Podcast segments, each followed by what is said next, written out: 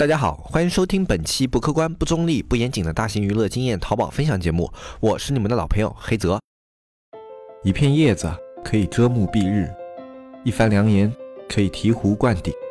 我们在前方披荆斩棘，希望后来者一帆风顺，共享商业智慧，共享创业成功。欢迎收听本期纸木淘宝内训。今天这一期节目呢，我们来跟大家聊一下，当你有一个老的淘宝店，或者说有一个违规以后被停了半年或者一年的店铺，这种时候你要重开店铺，我们怎么样速度的拉升起这一家老店的权重？那么今天的这一些方法呢，它其实呃也适用于新店，但是呢，一般开新店的一些淘宝卖家都没有经验，所以呢，这里面内容里面很多东西啊，他们会没有老卖家那么娴熟，因为它里面涉及到了很多的操作啊。那么这些操作呢，对于老卖家来说都是驾轻就熟，非常简单的操作，你只要把这些东西做到位，那可以产生效果。那新卖家有很多地方理解不了啊，如果你能理解今天说的这些点的话，其实你是一家新店也可以这样去操作，它也是能够起到一定的效果过的。可以帮助你的新店快速的去拉升权重。好，那么我们在讲之前，先跟大家聊一下，我们什么情况下你的店铺啊会处于这样一种状态？一般呢，我们的店铺是正常运营的话，那你总归有一两个产品是会有流量的，然后这两个流量会给你店铺带来稳定的营业额、流量以及啊点击率、访客数啊这些东西。嗯，那么当你的店铺如果发生了比如说违规啊比较严重的违规啊，那么还没有封店那种违规啊，有的违规封店了以后，你这个店铺是永远不能开的，这种不算。那么这种扣分的违规，你大概一年，它有的时候会清零，一个自然年会清零啊。然后特别有严重的嘛呢，是减一半的分数，就是你扣二十四分，然后第二年给你变成扣十二分，然后第三年给你清零，他们是这样的一个过程。那么违规的话，它是会影响店铺权重的，你店铺在很长一段时间可能会给你屏蔽，那么你不管做什么运营都没有用。那这种情况下，你只能放置这家店铺，那你的店铺很容易就进入这种呃休眠的老店状态。然后还有一种是你流量本身没起来的这种呃情况更加的常见，因为很多的卖家朋友他在接触淘宝的时候不熟悉，然后哪怕有了货上了链接，然后各种东西都已经做好了啊，淘宝店开出来了，但是流量一直没有啊，可能一开始每天五六个流量啊，然后大家也知道嘛，你每天哪怕只有五六个访客的话呢，你的转化肯定转化不了。那一般有的人做到这种程度的话，他就会放弃做淘宝这件事情。但是可能在未来某个时间段，他看到了某个机会，或者说接触到了某个商品觉得不错，又想过来开了。那么这时候他也涉及到要需要去老店重开这样的一个过程。还有一种呢是开了比较一般的店铺啊，有一个款大概零零散散可以卖出去一些，但是卖了一段时间以后啊，这个款慢慢的就没有销量了，就俗称的我们说一个产品它的生命周期结束了。然后这个人呢，他也不知道这个品怎。怎么样去给它续命啊？怎么样再去打造一些新品，然后就会导致这个店跟那种新店的情况一样，最后没有流量，然后自己就搁置了，然后就放弃了淘宝这件事情。那大部分的老店它休眠了以后，都是因为这一些原因。那根据这些原因的不同的话，其实他们的操作方式倒是没有特别大的差别。那么这边的话，其实其中有一个要注意的就是违规店铺。违规店铺的话，你一定要注意它的一个给你屏蔽流量的时间，它会有个处罚时间给你通知了。这个处罚时间内，不论做什么操作都没有用。所以说这个处罚时间内，如果你特别特别想要去把这家店做起来的话，宁可开一个新店啊，不要在这个老店上继续操作，那完全是在浪费时间，一点用都没有。啊而且还会浪费你的钱。那好，当我们想要重新去开这些老店铺的时候，我们要去做的一些事情是什么？其实去做一个老店铺给它激活的话，跟开新店的思路是一样的啊。你要先做好你的产品布局啊。但是产品布局啊，其实对很多的一些淘宝卖家来说，他是不太理解的。就是说我怎么样去做一个产品布局才是有效的？呃，或者说。他们都不知道自己有时候这种店铺做不下去啊，就是因为产品布局出现了问题。嗯，就像我之前说的这种情况嘛，有的一些卖家朋友，他的一个销量啊有，但是不多，然后零零散散可以卖个两三个月，或者长一点的四五个月，然后之后呢，这个产品生命线到了，然后他也就不知道这家店怎么做了。那这就是你的产品完全没有布局。一家正常运营的、长期运营的淘宝店铺，它里面一定是分了这么几个款，一个是引流款，一个是主力款，然后。另外一个就是利润款，一般都会有这三种款，哪怕它其中有一两款没有，但是它其其中一个这个利润款肯定是有的，就总归它有一个宝贝是要在赚钱，这个是一定的。哪怕没有引流款，没有潜力款，利润款一定是有的，也就是我们俗称的一些小爆款吧，它肯定是有的啊。那这就是产品的一种布局。但是你要注意，只有小爆款的一个店铺布局，它不是一个良性布局，它就是那种你现在卖卖了这个小爆款结束了，你这个店铺也就结束了，是这样的一种状态。那一个良好的店铺，引流款和潜力款是必不可少的。什么是潜力款？潜力款就是你这个店铺里面新上的一些款，然后它能够去有一些稳定的数据表现。像我们的新品的话，一般都有一点流量扶持嘛。那么它在流量扶持期间，它会有一些成交，可能这个成交额度啊，相对你的那个现在在卖的款，它不起眼，但是它有啊，而且它的数据在长期的，比如说七天或者十四天这个数据周期来看，还比较稳定。那这种时候它就是一个潜力款，我们可以去对潜力款进行一些啊潜在的一些直通车，或者说我我去报活动的时候啊，比较着重的去推这些潜力款，给他一些新的流量引入，让他的流量的一个引入的量变得更大啊，这是你要对潜力款去做的一些事情。那引流款我们就更简单了，它我们在做直通车的时候，我们就说过非常多关于引流的一些事情。引流它是更好的帮你店铺去拓展流量，然后让这些你本来拿不到的流量在你的店铺内形成转化，这是引流的一个作用，它也是非常重要的一个布局，是一个良好的店铺必须要有的一个布局。引流款甚至有时候是可以亏本去做的啊，你小亏一点，然后去做引流是没有太大问题的。那么在这样的一个环境之下，我们首先啊清楚布局的一个概念，我们要。有利润款、引流款、潜力款这三种款的一个概念。好，有了这个概念以后，我们接下来继续去讲。那在店铺你要重开之前，去做好这三种款的布局是很重要的。那对于一些老店铺来说啊，你在关店之前，可能或者说在违规之前，或者说在怎么样之前，你可能有一些以前的数据基础，比如说你知道有一些款卖的会比较好，有一些款它会收藏加购比较多，有一些款的访客会比较多，你可能有这样的一些数据基础。但这个时候你的数据就起到了作用，在重新上架的时候，把流量多的那些款归入到引流款，把那些有一定销量的款，你可以归到利润款，或者说归到。潜力款，然后去给这些产品预先做好布局，然后做好布局以后，如果你实在没有数据的话，你可以参考我们直通车测款的那样一个操作啊，就去给它进行一些小小的测试。那花费的话，呃，一般类目测一个款的花费可能是在六百左右啊。那它的一个测款成本还是有的，你不可能说完全没有。哪怕你比较熟悉这些操作，直通车的权重比较高，那测一个款至少也要花掉一百到两百。那这个支出我觉得是比较必须的啊，因为它后面给你带来盈利的话，那只要有一些售卖这种支出，可以是相对忽略不计的。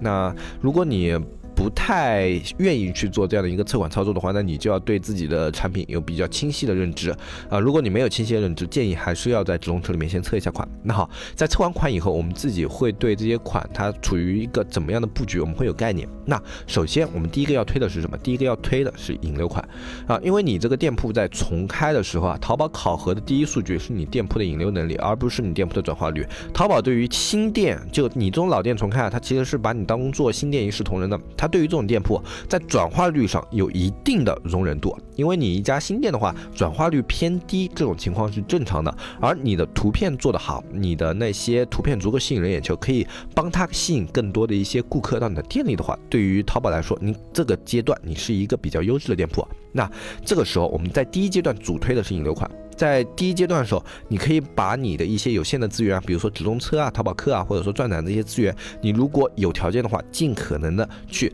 导入到引流款里面，给他一个更大的花费。那么一般像我们这种阶段的话，我们可以呃拿到一些比较稳定的流量，大概时间是在嗯三四天左右吧。呃，因为你在前两天的时候，你做的数据它不会那么快的反映到淘宝的后台，它也不会那么快的给你匹匹配性的流量。呃，有的一些。反应会非常快嘛？类目比较小的话，你可能一两天就有效果了。那大部分有的大一点类目，可能三四天你才会陆续有一些访客进来。那这个样子的话啊，我们就可以进行下一步的一个操作。这个时候，如果你的流量进来了，注意你的转化率啊。我们在早期的话，转化率一般不会特别特别的高，因为你的店铺里面的评价啊、晒图啊，以及现在我们说俗称的一些那种买家秀啊这种呃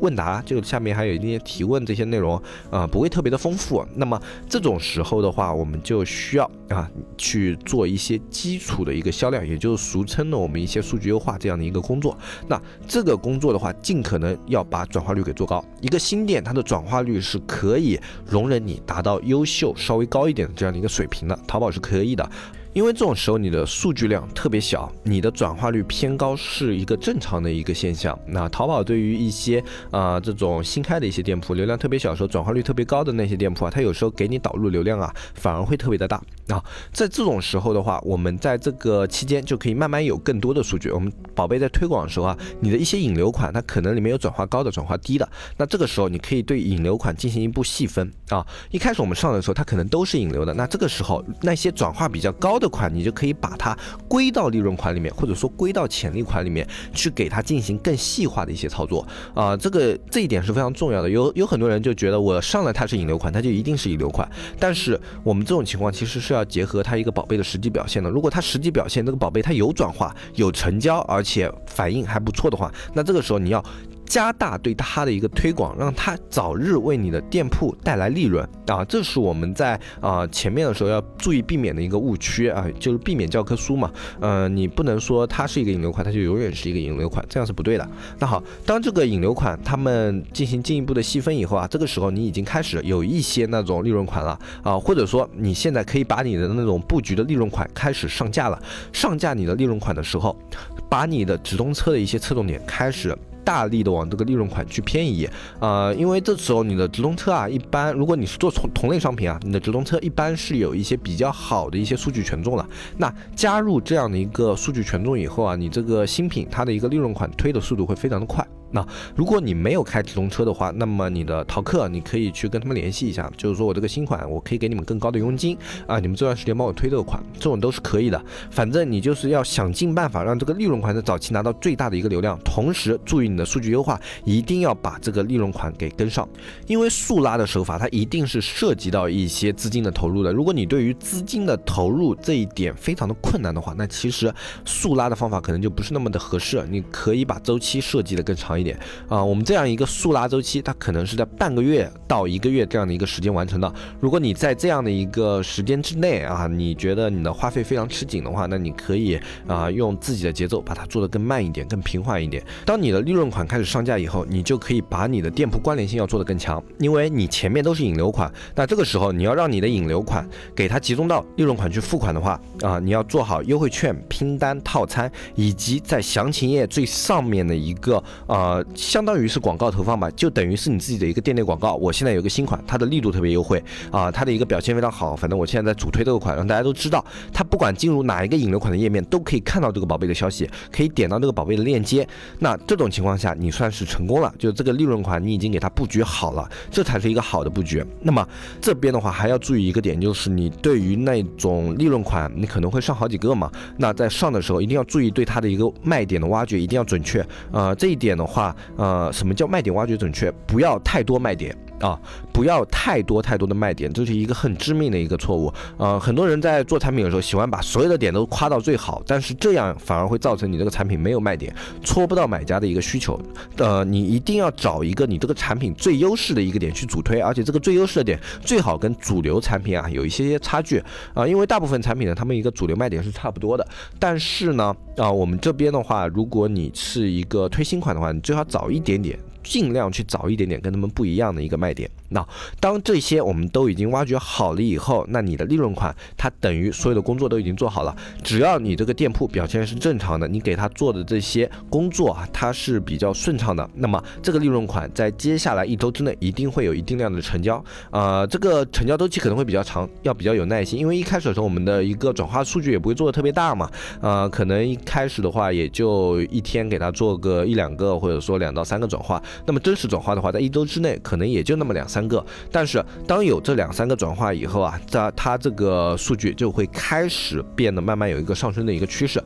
当你的流量开始上升的时候，这个时候不要松懈。有的人觉得自己的东西开始卖出去了，那他就可以专心的去什么做什么打包啊、发货啊，然后打快递单这样的一些工作，然后就等着这个款自己慢慢的爆起来，这样是不对的。你要尽可能的在这一个流量节奏期间，让你的流量。更大化。那这个时候我们就要注意一件事情，那就是保持上新频率。上新频率对于一家新店来说是特别特别重要的，因为新品的时候，它的一个权重会非常非常的高啊。它这个非常高啊，是相对来说啊，其实它的一个权重对于那些大的店铺的一些宝贝，它可能还比不上。但是对你的你的店铺来说，一个新品它的权重是特别特别高的。那对于这样的一个新品，你就要利用好。比如说我要有一个上新的周期和一个概念，比如说我一周上两个引流款，一个利润款，或者说我上一个潜力款。一个利润款啊，这种都是你要预先去设计好的，而不是说我做一步算一步。比如说我手上一共有三十个产品可以上架，我是一口气上架三十个产品呢，还是先上十五个，后面十五个去保持上新周期呢？如果你的店铺条件允许的话，那肯定是先上十五个，后面十五个保持上新周期，